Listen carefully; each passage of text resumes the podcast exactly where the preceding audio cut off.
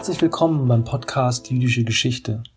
Am Zentrum für Israel-Studien existiert seit 2018 eine Gastprofessur für arabisch-israelische Koexistenz.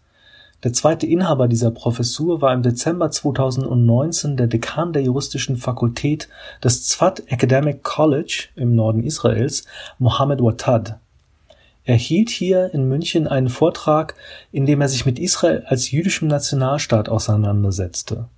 Tatsächlich diskutieren Israelis seit einigen Jahren lebhaft über die Frage, ob und auf welche Weise ihr Staat sowohl jüdische als auch demokratische Werte vereint. Hintergrund der Debatte ist ein im Mai 2018 verabschiedetes Grundgesetz, das Israel als Nationalstaat der Juden definiert. Wattad bot eine, wie er es nannte, arabische Perspektive, die sicherlich den einen oder die andere Zuhörerin überraschen mag. Wir wünschen viel Freude beim Hören. The title for uh, this lecture has been chosen carefully. To start with, it says Israel as a Jewish nation state. It doesn't say Israel as a Jewish and democratic state. And it provides as well uh, an Arab perspective. It doesn't say the Arab perspective. Uh, the first part uh, alludes or supposed to allude to the fact that a nation state law was passed recently, which raises many questions of which I will uh, discuss, I guess, this evening.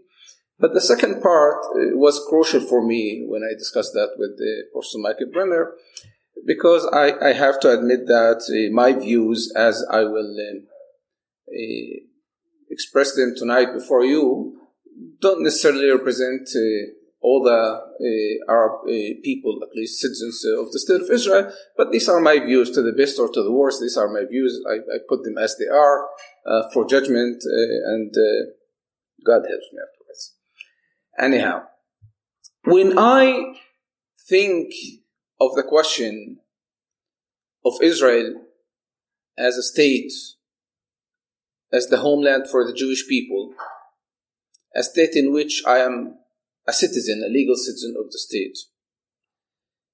On its face, the title of Israel as a Jewish state sounds like excluding me from the state in the very personal level, it makes you feel sometimes that you are a visitor in that state. You are not one important pillar of establishing the state. This kind of feeling is not just an intuitive feeling. It rather faces me in many instances in my daily life. When I go to the airport, it happens to me a lot. I speak Hebrew quite fluent, so I don't have even an accent in Hebrew.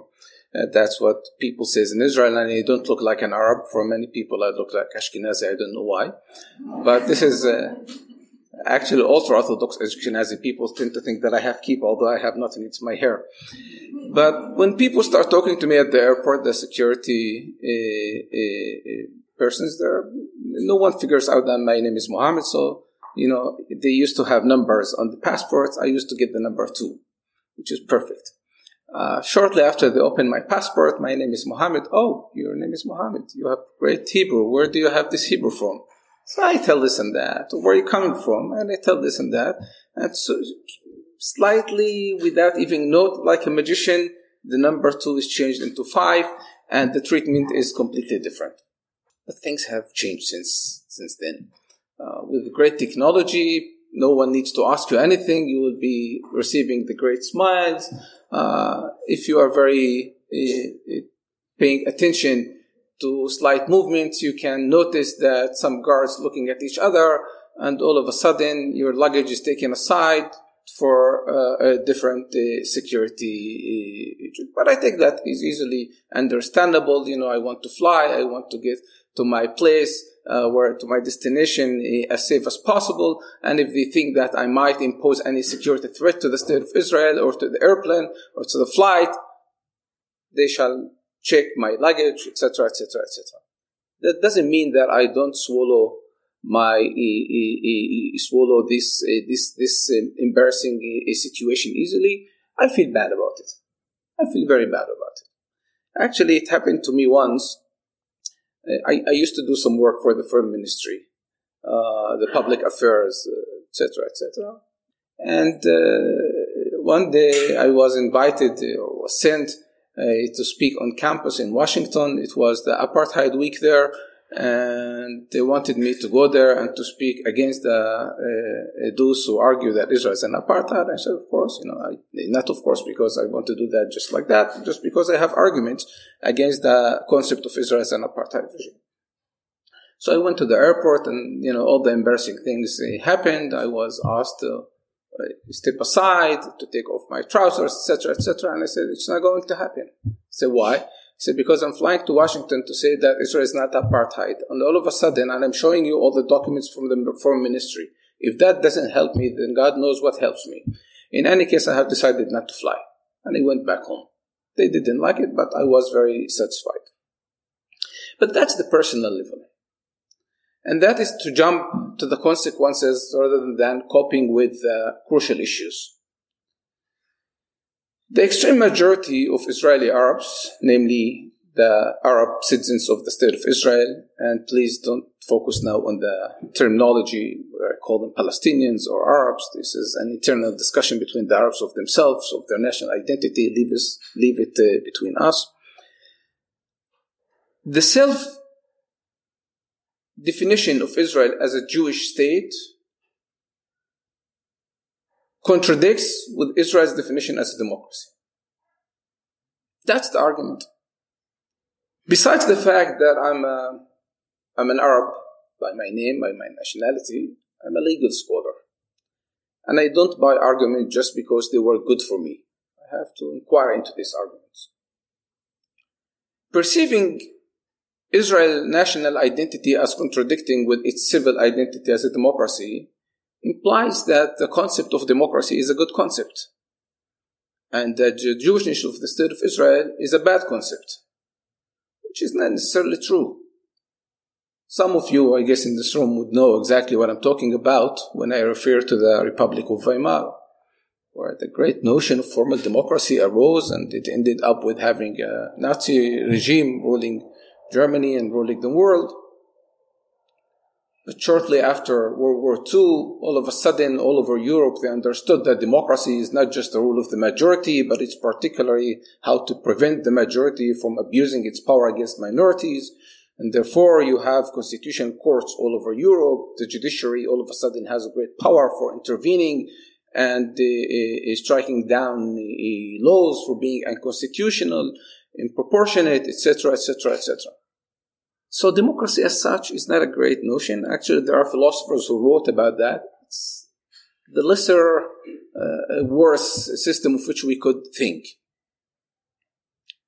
However, it's possible to think of democracy as a good, a good notion. If you understand democracy substantially or substantively as a notion in which the majority rules. However, there are limits even to the limits. There are limits to the majority's power.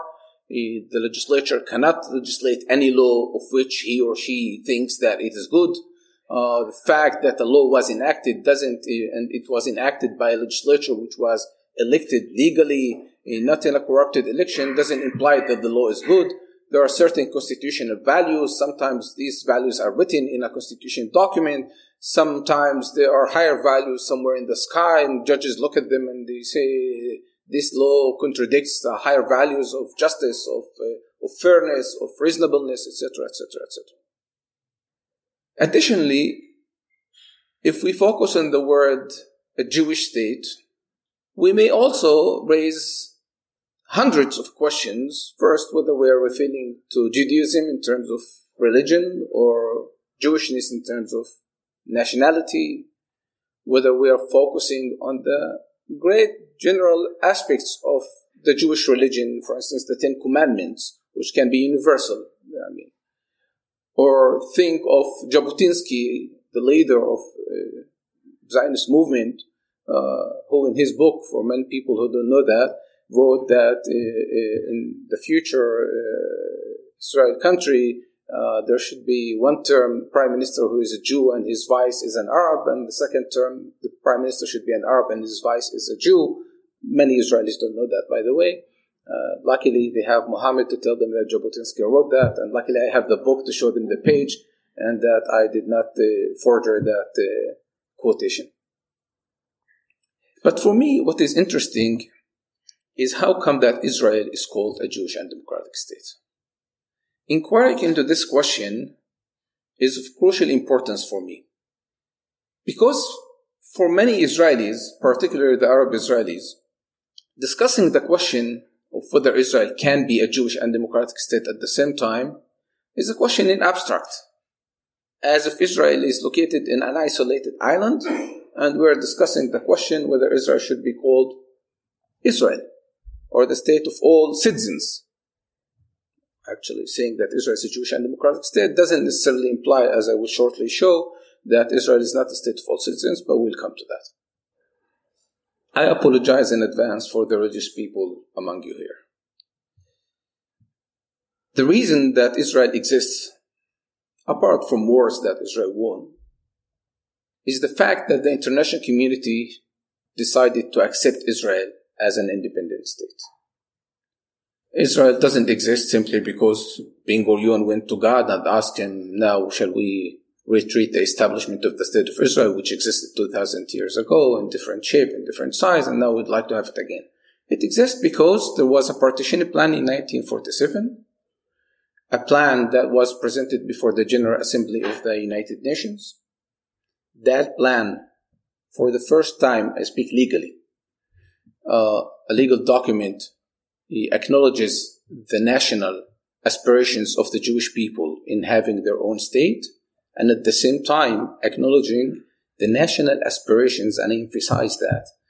For those who ignore my argument, they better read some history about that.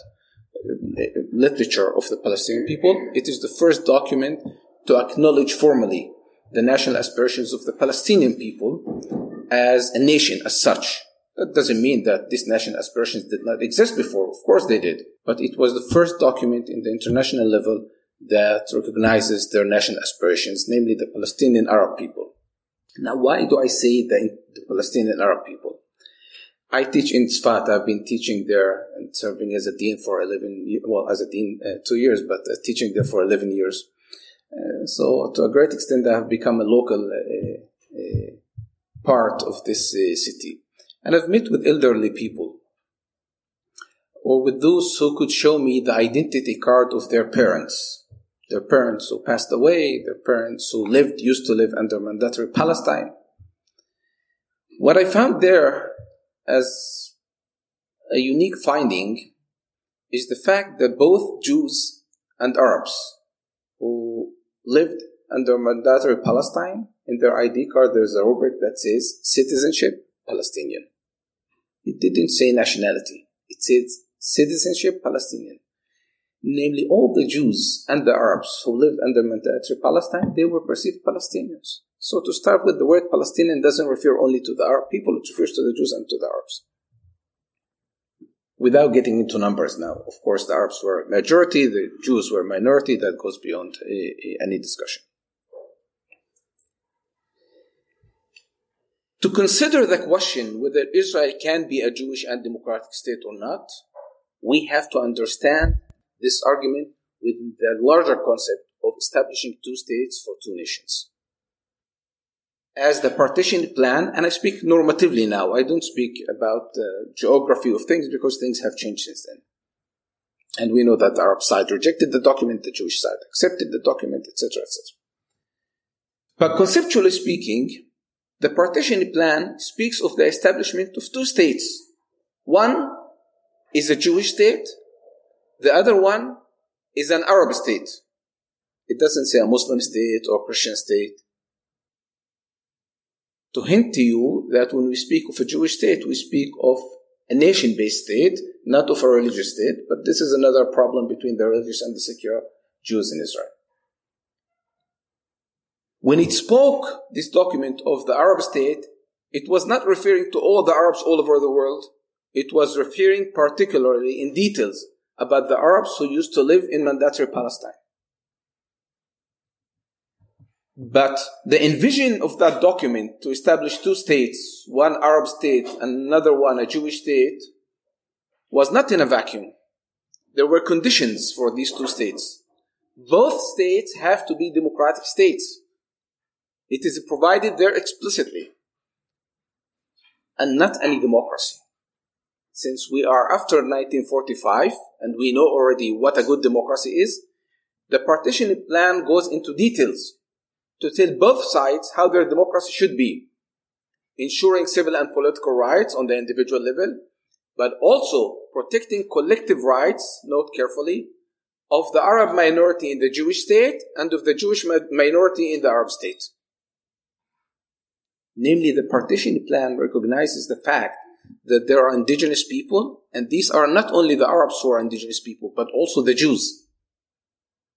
Within the international meaning of indigenous people, including collective rights such as language, religion, tradition, culture, uh, uh, self-determination, etc., etc., etc. And therefore, the partition plan stipulates as well that the first document that each state should draft would be a declaration of independence. And this declaration of independence is supposed to be drafted this and that way. We have actually an example provided inside the partition plan to tell each state how their partition, how their declaration of independence should look like. This is exactly how the Declaration of Israel, Declaration of Independence looks like. It is not by chance that Israel referred to start with the Declaration of Independence, to the partition plan, not only to God and to their uh, uh, rights of history in, in the land of Eretz Israel, etc., etc. Israel was appealing to the international community. As many fingers as you have at the UN, as better chances as you might have in being recognized as a new member of the United Nations. Whether we like the United Nations or we dislike the United Nations, this is how it works. Iran at that time used to be one of the uh, first countries to recognize Israel, but it wasn't under the Ayatollah of nowadays. This is just an anecdote. I mentioned the Declaration of Independence because the fact that the Arab side or the Arab representatives of the Palestinian people, not the Palestinians themselves, they were represented out of coercion by the Egyptians and the Jordanians and the Syrian, rejected the partition plan. And the Jewish representatives accepted the partition plan. You might well know that in the Jewish side, there was large dispute whether the Jewish representatives should uh, accept the partition plan or not, because this is not the aspiration in its best. But as politically wise as they were, they decided to accept it, and the other side decided to reject it. The fact that one side rejected that document doesn't mean that Israel is not bound anymore by the conceptual grounds of the partition plan. To the contrary, the fact that Israel decided to draft its Declaration of Independence in light of, in shape of, in the same shape of the partition plan, the conceptual grounds of the partition plan, is of great importance. Now, when you read the Declaration of Independence, it provides that Israel is the homeland for the Jewish people. The word democracy does not appear there at all. Nowadays, new generation with their laptops, they can upload the document with Control F, write the word democracy. They don't find it. it doesn't exist. So how come that Israel is a democracy? As Jewish states, it's easy. It says it's the homeland for the Jewish people. In 1951, in 1951, that is three years almost after the establishment of the State of Israel, the Supreme Court of Israel says that Israel is a democratic state. Based on what? based on their interpretation of the Declaration of Independence. How and why? It's one of the most popular cases of the Supreme Court of Israel, a precedent that has lasted until now, through which and by which and based on which we have the constitutional right for freedom of speech. Our Minister of Interior Affairs at that time decided to strike down two journals newspaper. One is an Arab newspaper, a communist one, Al-Ittihad, and the other one is a so-called leftist newspaper, a Jewish one called Am, the voice of the people. Why? Because they published some columns there whereby it was argued that Israel is about to recruit its army in order to fight with the Americans against the Soviet Union. These were false uh, columns. But what authority does he have in order to shut down these newspapers? He found a mandatory legislation, which was endorsed by the state of Israel, which allows him to strike down newspapers if they publish something which is likely to jeopardize the, uh, the, the peace among the people. So he said these columns are likely to. What evidence do you have? He said, I believe, I think. The court said, wait. For me, the question is a question of interpretation. What does the word likely means? How many, how much evidence I need in order to establish such likelihood? The interpretation of the word likely depends on the nature of the state, whether this is a state, a democratic state, or it's a dictatorship state, depends.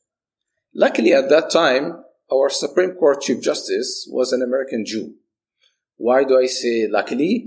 Because in the American tradition, the First Amendment that speaks of freedom of speech is well known, well profound, and he, when he writes about freedom of speech, he knows what he's talking about. And he said, look, the rationales for protecting freedom of speech, as I know them very well from the American tradition, among them there is a leading reason, leading, leading rationale, which is it is a prerequisite for democracy. So let's see if Israel is a democracy. At that time, we didn't have much legislation. The Declaration of Independence used to be the document, like the Magna Carta for us. And he said, when I read the Declaration of Independence, although I don't find the word democracy, but I do find there aspirations to protect human rights, in which in other democratic countries, this exactly establishes the notion of democracy of which we speak. The Declaration of Independence speaks of equality, of dignity, of freedom of movement, of uh, freedom of religion, freedom from religion. Uh, it, it, it, it, approaches the Arab minority in the state of Israel, asking them to be full citizens of the state. These are usually human rights, constitutional human rights protected under democracy. And therefore, taking an advantage of the Declaration of Independence as an interpretive document, the Supreme Court Justice of Israel establishes that Israel is a democracy. That is how Israel has become a Jewish and democratic state. As you know, most modern democracies have constitutions. Not the English people, they don't have a constitution, but they have the Magna Carta. When Ben Gurion used to be asked uh, about a constitution, he was opposing the concept of a constitution. Uh, arguably because uh, uh, we can work just like the English people. They have their Magna Carta and they are doing very well in terms of protecting human rights. Uh, um, first of all, they were not doing very well in terms of protecting human rights. And the second of all, uh, the Magna Carta for the Jews should uh, raise more than one eyebrow because, I don't know how much you know, it is uh, maybe the first anti-Semitic document where the king's authority was uh, limited because arguably the king was loaning money from the Jews. So uh, political science scientists would know exactly what I'm talking about here. so I, I, would be hesitant in referring to the to the Magna Carta. But his only reason why, because he wanted to remain in power and he understood very well. He was a very smart person. He knew very well that the concept of constitution basically is to limit the power of uh, uh, the, the power of the government, and he didn't want to limit that power. Uh, a proof for what I'm saying is that when that case was uh, held, the Kol Am case, uh, he got angry. He got very angry. How dare you, you the judges, how dare you to overturn a decision by the government? Don't you know that you are supposed to be the long arm of the government? Don't you know that we appointed you? At that time, the government used, actually, the, the prime minister used to appoint the judges. The government, he used to put the names and the government used to confirm him. And the judges told him, uh, who we are? We are an independent judiciary. Now, for them, it was obvious that they're independent judiciary. Most of them came from either America or Western Europe, which was self-evident for them that they're independent judiciary, and others used to serve uh, and at the Supreme Court under the uh, British uh, mandate in Israel, so they understand what the judiciary is about. They didn't need a, a law in Israel that tells them that they're independent. It is what it was self-evident for them. This way or the other, and because of some other reasons, of course, you know, uh, Israel was at war for many years since its establishment, and uh, there was big dispute between the religious and the secular uh, Jews in Israel about the meaning of a Jewish state. So this way or the other, we don't have a constitution. So we agreed. This is a genuine uh, product of the state of Israel that a constitution will be established chapter by chapter. Instead of writing one book, which we find hard to do, we will write chapters. Every time we find any agreement, consensus on something, we will draft it as a chapter of the Constitution. We will entitle it with the title Basic Law, and this will be chapter in the future Constitution. When this project comes to its end, we'll bind all of these chapters together, write the Constitution, and we're done. But no one told us how many chapters we are supposed to have. How many, what's the deadline for us? So they started with the most fundamental basic laws, basic law, the Knesset, that's the parliament, basic law, the government, the judiciary, let's wait with that until the 80s, because judiciary independent, that's problematic. All right, uh, basic law, the army, basic law, Jerusalem, afterwards, basic law, Jerusalem as a united, uh, united Jerusalem, etc., etc., and uh, basic law, the president. But as you for sure know, a constitution is not composed only by chapters on the institutions of the state. You need the Magna Carta. You need you need the Bill of Rights. Human rights. of course, basic law, the Knesset provide two important rights: the right to vote and the right to be elected. And recently in Israel, we have been practicing this right uh, too many often. Uh, shortly, maybe in February, we'll be going for third elections in uh, less than one year we, we need other human rights. We need freedom of expression, equality, dignity, privacy, property. What else? Uh, freedom of religion, freedom from religion, civil and political rights. It is only in 1992 that we remember that we have to enact basic laws that deal with human rights. But again, as in Israel, there is never consensus over anything. So instead of drafting a basic law on human rights in general, even there we have dispute over which rights we should uh, protect, and therefore uh, leading MK of the parliament at that time, Dan Meridor from the Likud, with the leading MK of the parliament from the left side of Meretz, uh, Professor Amnon Rubinstein, they decide that we, they will chop this basic law, this draft, into two, four basic laws, so that we start thinking together upon which we agree. First two laws, basic law, human dignity and liberty, basic law, freedom of occupation, occupation meaning work, not occupying another uh, country. And then Rabin is assassinated. So the whole project is frozen.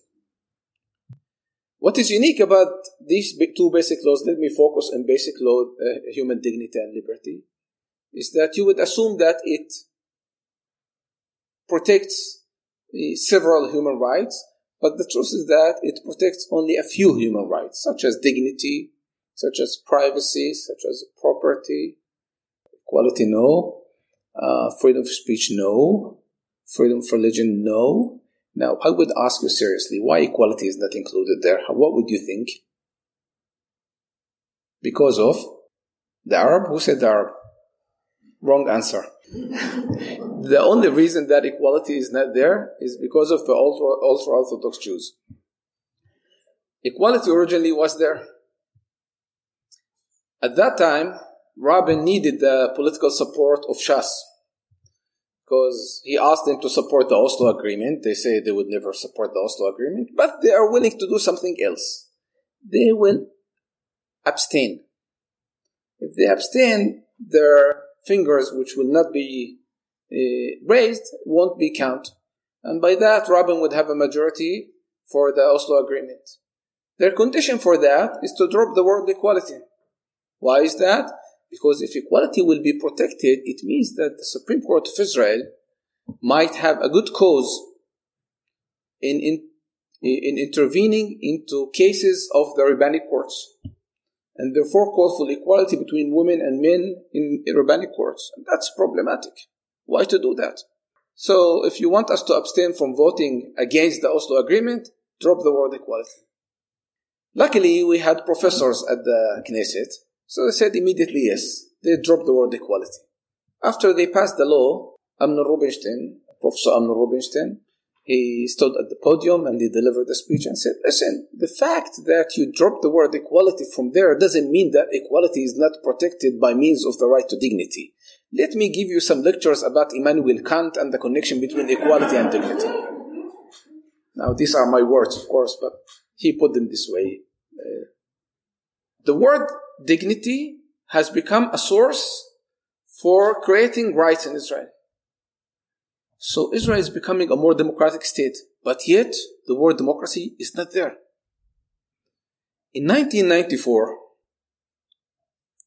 it happens that the Knesset legislated a law that allows importing a, a not frozen meat, which non-kosher meat to Israel through private uh, companies ultra Orthodox got crazy about that. How this is a Jewish state? How come? So they amended the legislation to prohibit such uh, import of frozen meat. A petition to the Supreme Court. The Supreme Court says the following Prohibiting importing frozen meat to Israel contradicts basic law freedom of occupation. This is a basic law. It's a constitutional law. It's in, like a constitution. If you want to amend the constitution, you cannot amend it with a regular law. You need a basic law. And therefore, I strike down this law. So the members of the Knesset go back to the Knesset and think to themselves, what shall we do? Are we going to fight with Bagatz, with the High Court of Justice in Israel? We can do something else. First of all, we will amend basic law. First of all, we will invalidate basic law, uh, uh, freedom of occupation, invalidate a constitution, just like that. And then we will reenact it. There we will include two provisions. One that says that Israel is a Jewish and democratic state. Actually, they did it because they wanted to say it's a Jewish state in a basic law, but because we had Dan Meridor and Rubinstein and people like them from the right and from the left who understood the meaning of democracy, they put this jointly. Actually, there was serious debate about that, whether it should be Israel a Jewish state and another provision Israel a democratic state or how to call it. But they decided ultimately a Jewish and democratic state. And on the way, we will decide that any law that violates basically human, uh, basic law of freedom of occupation that was enacted on this and that date between period X and period Y will be valid forever, despite the fact that it is in, in contradiction with the basic law. And since we amended basic law freedom of occupation, a basic law which was enacted at the same year with in the same year with basic law human dignity, we shall have the same provision there. So ba- both basic laws call Israel a, a Jewish and democratic state. This is how Israel by law has become a Jewish and democratic state, and from now on, the story becomes what does it mean a Jewish and democratic state? There are various interpretations of that document, leading among them of which I adopt warmly because of my initial argument that Israel must be a Jewish and democratic state, even if I'm an, as an Arab. It's not best for me, but I, as a legal scholar, I have to understand that this is the, these are the conceptual grounds for establishing Israel, is the following. Chief Justice Aharon Barak of the Supreme Court of Israel provides the following.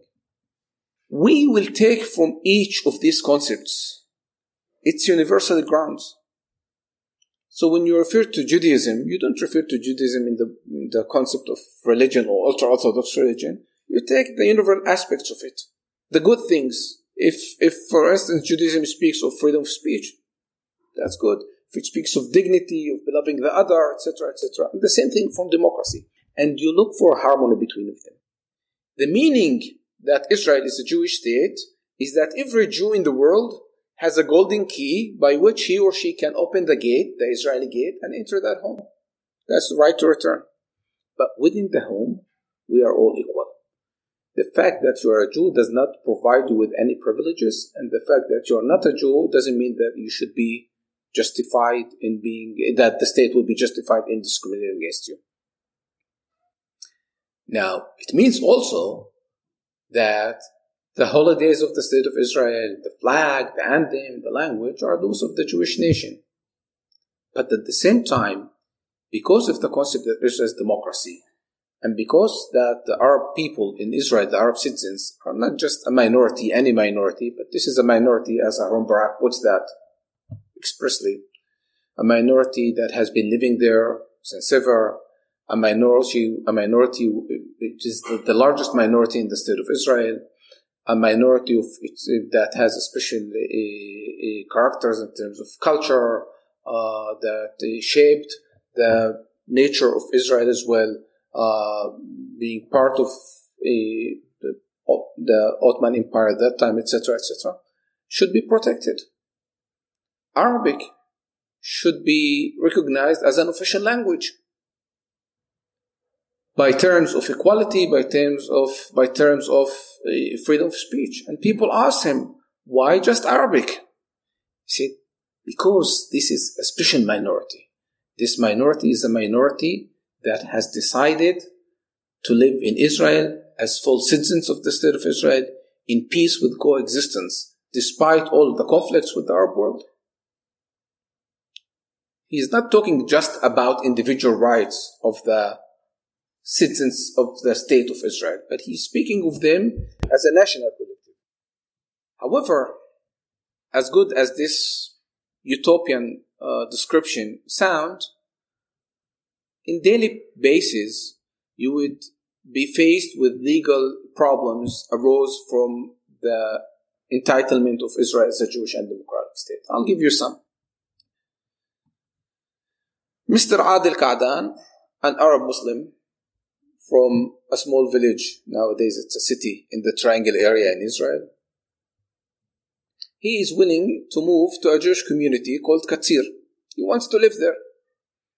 Now, he's well known. He's a, a good nurse at the hospital nearby Katsir in Hadera Hillel Yaffe, and his wife is a teacher. Uh, his children uh, uh, uh were raised in uh, garden, kindergarten uh, in, in that in the very beginning of their uh, early steps in that Jewish community, and they asked to buy a piece of land. So he went there and they told him, Listen, Adil, as much as we love you, sorry, we can't. Why is that? He said, Let's put that straightforward. These lands are to be allocated for the Jews only. Now, before you make any argument, we shall make it clear for you. We agree with you that historically speaking, the state of Israel has been discriminated against the Arab minority in Israel. And that you are entitled for equality, full equality. And therefore you should go to the state of Israel and ask that they grant another piece of land to establish an Arab village community like Katsir just on the other hill next there. By the end of the day, we're talking about a state land. This is not a private land. He went to Adalah. Adalah is an NGO in Israel that represents the rights of the Arab minority. He asked them to represent him. Wisely, they told him, listen, Adil, if we represent you, the first argument in court will be that Israel as a Jewish and democratic state cannot exist. It's problematic. A state which calls itself a Jewish state cannot be democratic, and a state which calls itself democratic cannot be a Jewish state. And it's probably that you will lose there. Why didn't you go to a different NGO? So you went to a different NGO, a Jewish one. It's called protects uh, civil rights in general. And amazingly, he appeals to the court saying the following I am Adil Ka'dan, a citizen of the state of Israel. I appeal before you, thus seeking a piece of land as an equal citizen of the state. Not because I'm an Arab and I was discriminated against and now I would like to have affirmative action. Not only that, I concur that the state of Israel is a Jewish and democratic state, and I have no problem with that. I want to move to Katsir because the conditions in my village are very bad, and I'd like to have a better life in Katsir. And when I go to Katsir, I will make sure that I have a good neighborhood with my neighbors there. And I will contain and preserve the national Jewish identity of Katsir with their holidays. He made the life for the court very easy to the extent that the court, which is I clerked for the Supreme Court, it doesn't happen that often that the court cite the petitioner. The court has been citing in length the petitioner again and again and again and again. And the court said, by the end of the day, this is uh, public land. It belongs to the state. The state cannot discriminate against a citizen of the state. Therefore, you have to give him a piece of land. But they said, wait, but we told him that he is right in arguing that the state has been discriminating against our population. Why not to give him another piece of land for the whole Arab community? That's the argument well known in America as separate but equal. In America, they took him 100, they, it took them 100 years to decide that separate but equal is not equal. In Israel, it was, I think, in 1995. How old was Israel? 45 years, 47 years. They decided in one paragraph that based on Brown versus Education in America in 1957, we hold that as true that separate but equal cannot be equal. Full stop. So that case basically preserved the concept of Israel as a Jewish and democratic state, and it elaborated on the meaning of a Jewish and democratic state. But this is the easiest case, because other cases would be more complicated, especially when things come to security, as you would guess.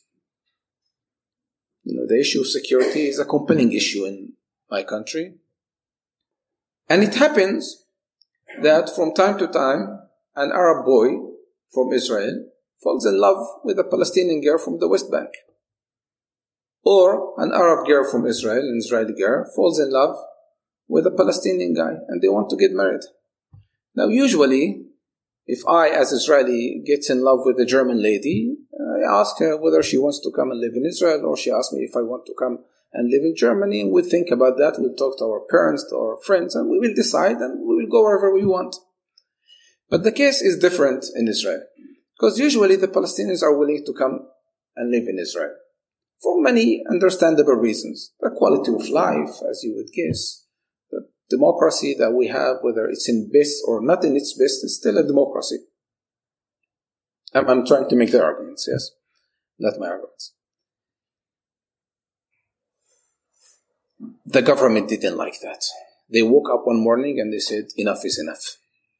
We shall legislate a statute that says that the default situation is that if you want to have family unification, then have it in the Palestinian territory. I mean, I'm not telling you not to get married. I'm not telling you not to get in love. Love as much as you want, but live there. Don't live here.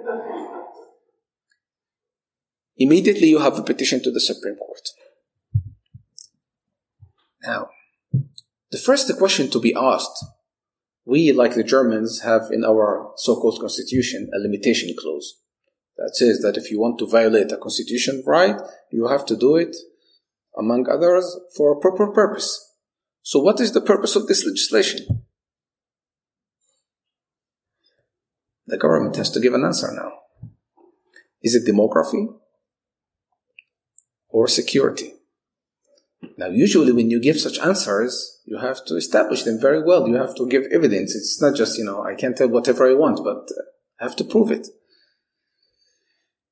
Raising the argument of demography would have been problematic.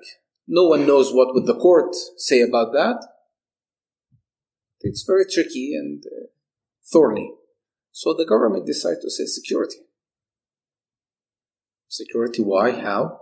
Well, it happened that there have been Palestinians who have got married with Israelis and gained the Israeli ID, quasi Israeli citizenship, like a permanent residence, let's say, and they were involved uh, in uh, terrorism against Israel. So the petitioner said, That's true. But how many Palestinians have received this permanent residence? Say 100,000? Said yes. How many of them have been involved into terrorism, in terrorism? Five? Four? Three? I mean, we have the list of names. You cannot make such a radical decision based on three or four. I mean, that doesn't mean that these three or four shall not be uh, investigated cases. Uh, to the contrary, you should punish them and you should ad hoc, you know, check everyone who applies. But to make a default situation again, that's problematic. The court were divided into two. There were nine judges sitting in that court. Five of them said the law is unconstitutional. Four of them said the law is constitutional. But one of the five said, although it is unconstitutional, but it was a temporary legislation, valid for six months.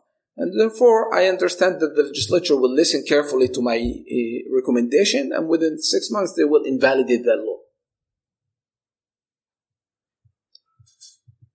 If they don't invalidate the law, then in six months, I will say that the law again is unconstitutional and will be struck down. But in Israel, our judges go for pension. They retire at the age of 70. And after six months, the law was not invalidated. Actually, it has become a valid law, a permanent law. And now a petition came before the court again, based on the same majority that said that the law is unconstitutional. But in between, the judges at the bench have been changed. And that judge who said that the law was unconstitutional, but he did not decide to invalidate it at that time, was now in minority. Why I'm telling you that about him? Because it was, I think, the first time that a judge expressed his anger in writing in a verdict against another judge. The leading opinion of the majority was led by Justice Asher Grunis, known as a very uh, conservative judge. Conservative in the, in the in the in the notion that he doesn't like to intervene into in the Knesset work, in the Parliament's work. He wrote a very patriotic opinion saying this is a Jewish state and these people come into the Jewish state in order to make uh, commit suicide uh, and terrorist actions against the state, etc., etc. And if we allow them and if we invalidate this law, it means that we are betraying. It was too much patriotic. The other judge, of which I referred, wrote that how dare you speak to us like that? Who said that you are more patriotic than us? Based on what you are saying that all these people that will be family uh, unified in Israel are going to impose threat on the security of the state. Now, I didn't tell you who is that judge. His name Edmund Levy. Edmund Levy, apart from the fact that he's religious, he has, he has a kippah, he's a right wing. Right wing in the political sense. He used to be a representative of the Likud at the municipality of Lod before he was appointed to the Supreme Court. Like there's no room to guess whether he is right or left, right? But he was the first one to stand against the judge and say, "How dare you speak of Israel as a Jewish state now and threatening Israel as a Jewish state?" Etc. Actually, you're talking about demography, and this not this has not been the argument before us. We were being asked to talk about security, this is a question to be decided. At this stage and up to this stage, I've been talking to you about the Arabs opposing to the concept that Israel is a Jewish state, a Jewish and democratic state. For them, the argument should be that Israel should be an, a state of all citizens. I mention that first because they don't cope with the other question that if Israel is supposed to be a state of all citizens, then the Palestinian state in the future should be a state of all citizens. It should not be an Arab and democratic state. It should be a state of all citizens. I doubt if they agree on that. Second, because in 2018, after several failing proposals, the parliament enacted basic law Israel hyphen the nation state of the Jewish people, which provides or incorporates into a basic law the Jewish characteristics of the state of Israel. This is the homeland for the Jewish people, uh, uh, the right for self determination in, in the state of Israel is preserved for the Jewish people. The flag, the anthem, the emblems, the, the Hebrew is the language of the state. Another uh, Jew, uh, Jerusalem is the capital of the state of Israel. Unified Jerusalem, as if on the ground there is unified Jerusalem. I don't know if you have been to Jerusalem, but by law, unified Jerusalem. And there is a provision there that speaks of the right to settle uh, uh, in Israel, preserved for the Jews. There is big fuss about that. Suddenly, or even all of a sudden, you know, people would better have Israel as a Jewish and democratic state. Because Jewish state alone, that's problematic. We are losing the word Jewish. The reason that this law was enacted actually can be provided in, in, in more than a, one realm. First, for very narrow political reasons. You, you make a legislation which uh, sounds good for the lay people, and these people will vote for you uh, in, in the parliament, and I will explain that shortly why I'm saying that. But the second argument, which is a more serious argument, I think, as serious not in terms of more right, but more profound, is that there's this, I think, wrong argument, but it's my uh, position that it's wrong, that the Supreme Court has so far weighted Israel's democracy way more than Israel's Jewishness.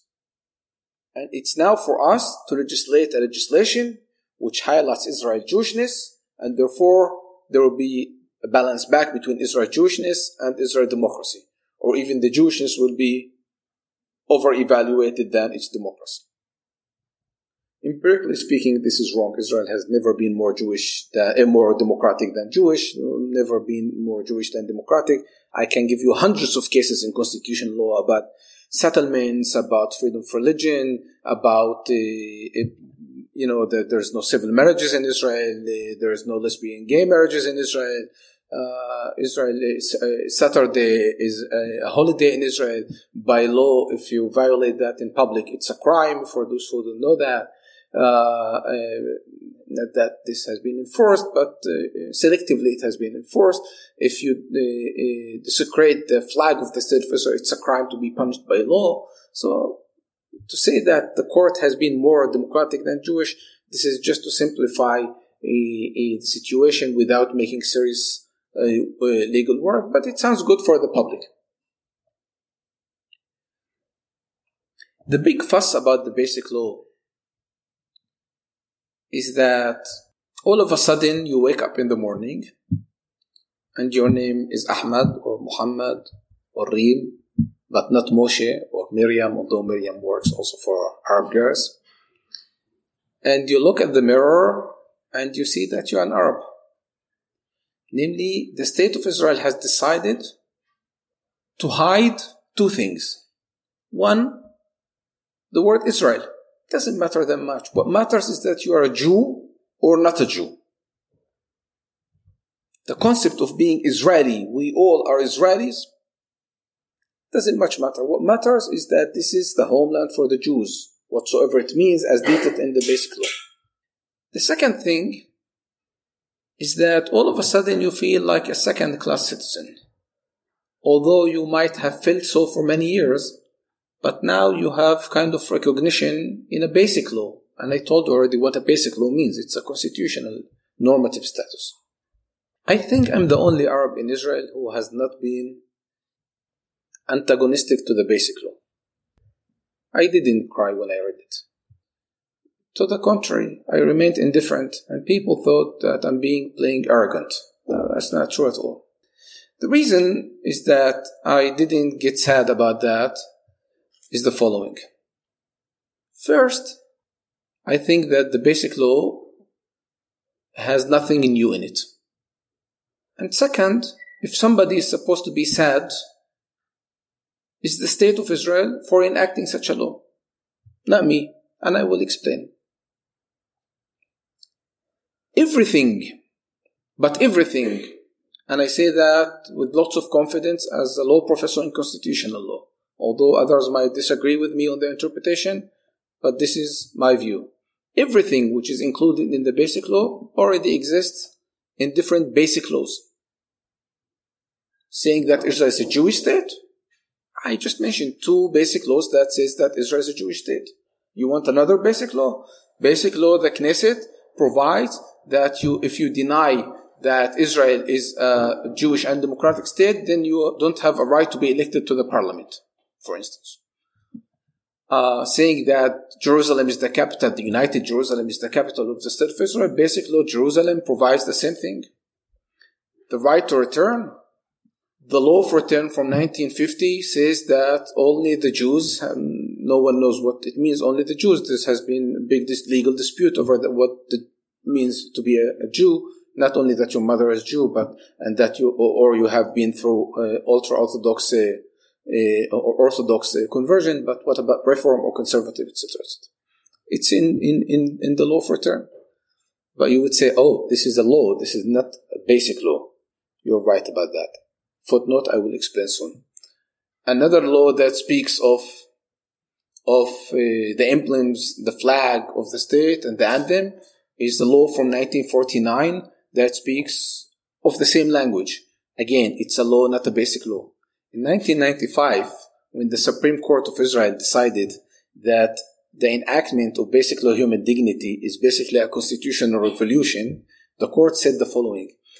There is there there is legislation that was enacted uh, prior to the basic laws uh, that deal with fundamental uh, issues, and therefore uh, these laws have, hold the same normative status as basic laws. So the court for many years have been dealing with them as basic laws. To that extent, there's nothing new. Uh, but people who opposed to me said, wait, but there's a new provision that says that only the Jews have the right uh, for settlement in Israel. That's true.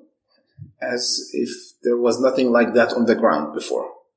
Uh, the government of the state of Israel has publicly issued uh, a plan. I don't know how to say the word in English, although it's, it's hard. Uh, Lucas uh, knows that word. ليهدت Galil, to make the Galil a, a, a Jewish. So they started establishing new Jewish villages among the Arab villages in order so that the, there is no continu- continuity between the Arab villages and there is no majority of the uh, Arab population, although at this time at least there is still a majority. Uh, ليهدت the Negev, to make the Negev, the southern side of the state of Israel, more Jewish. So you didn't need really a, a, law or basic law for that. It's on the ground. Apart from that, you know, there is the Kakal, the Keren Kayemet Israel, the uh, uh, Israel Fund for Israel. There is no the Arab Fund for Israel or the Palestinian Fund for Israel. There is only, and there is a law for that. Uh, so it's, it's, it's, to make fun of myself, uh, make the argument as if there is something new in a basic law. Apart from the fact that these basic laws in Israel, it is only because of the court they have become a constitution. Otherwise, the legislature opposed to the court and said, "No, you decided that you have judicial review and that these are constitution. These are basic laws." We have seen in 1994 how they changed basic laws just like that, with the simple majority of two against one sometimes. Another thing which touched the Arab population in their eyes, with the big finger in their eyes, is arguably the downgrading of the legal status of Arabic from being a formal language to the level of enjoying special status. Basic law, the nation law provides that Hebrew is the language of the state, it's the state language, Arabic has a special status, and then it says the following Nothing in this statute shall affect the legal status of Arabic as used to be before the basic law. Why to do that? Decide, have you changed the legal status or you do that for other reasons? As a legal scholar, I have at least, at least two examples that proves that prove that the legislature in Israel in the recent 10 years, I'm not hinting anything, but I'm just saying the recent 10 years, have been replicating certain legislations because it works very well for narrow political considerations. Let me mention these three in short, and I will conclude afterwards and open the floor for questions. Uh, In 1999, eh, some Palestinians submitted a petition to the Supreme Court against the Shabak, the secret service in Israel, for arguably using some illegal methods of interrogation which amount to torture. The court said, We don't know what torture means, but let me see if you, the Shabak, the Secret Service, have the authority to use that kind of power, that kind of violence against them. So the court started uh, searching the legislation in the state of Israel, they didn't find any legal power. Then they said to the Secret Service, You can't do that. And therefore, what you are doing is illegal. You have to stop that immediately serious voices from the right wing against the Supreme Court. The Supreme Court of Israel, led by Aharon Barak, is betraying the state of Israel, is jeopardizing the security of the state of Israel. Is, is, is, is, is. The court said, if you want to use violence, make a law which allows you to do that. And then we will talk about its constitutionality. So far, there is no such legislation. You can't ask me to permit torture. You won't find any court in the world that would allow torture. Don't ask me to do that. They promised him to legislate such a legislation, and so they did at the same year, 1999. The law is entitled the Security Law. Does it provide in any provision that the Secret Service has the power or the authority to use violence against interrogee? No. Now, if you ask any layperson in the street, because of, you know, with the media and the social media, right? People understand that there was a legislation in 99 that says that the, the, the Shabak has the right to do that. But the Shabak doesn't have the right to do that. Actually, there was recently a case before the Supreme Court, and the court told them again, we have told you in 99 to do that if you want, and you didn't do that. It's your problem, not my problem. Another example, I told you the case of Adil Qa'dan the, the Arab person who wanted to have a piece of land in a Jewish community. In the right wing, they got angry. The Supreme Court of Israel is not Zionist. They are against the Jewishness of the state of Israel. They are doing, they are leftists, etc., etc., etc. We, the legislatures, the members of the Knesset, are going to legislate a legislation which encounters your case and therefore to make your case invalid we will allow for the establishment of Jewish settlements. Recently, I think three years ago, they amended an existing legislation that provides that in, in community villages there could be a, a committee, admission committee, that has the right to uh, interview the applicants. However, they wrote the following in Article 6 the admission committee may not discriminate, discriminate against an applicant based on his religion, nationality, sexuality, age, etc., etc., etc. Now, they published that for the media as they have amended that case law by the Supreme Court. But on the ground, nothing changed. Even a petition against that law to the Supreme Court was rejected. The court said, you, you are petitioning against what exactly? The law itself says that they may not discriminate. So what are you afraid of? When they discriminate, come to us. I have done a lot of readings in my life, although I look young to you, but I spent my life in libraries to the extent once I was locked in the library at Haifa University. I've done a lot of reading about history, about political science, international relations, and law. Of one thing, I'm very sure. The founding fathers of the state of Israel had a vision they had a dream. They had a truth that they wanted to fulfill. They wanted to establish a Jewish and democratic state. They did not want to establish just a Jewish state. They did not want to establish just a democratic state. They wanted to establish a balance between Israel as a Jewish and Israel as a democratic state. Those people have not always been from the left. Jabotinsky was not from the left. Menachem Begin was not from the left. Benny Begin is not from the left. Dan Meridor is not from the left. But they were decent, educated, enlightened people. The nation state law is half of the truth. It is half of the dream and it's half of the vision. Thank you.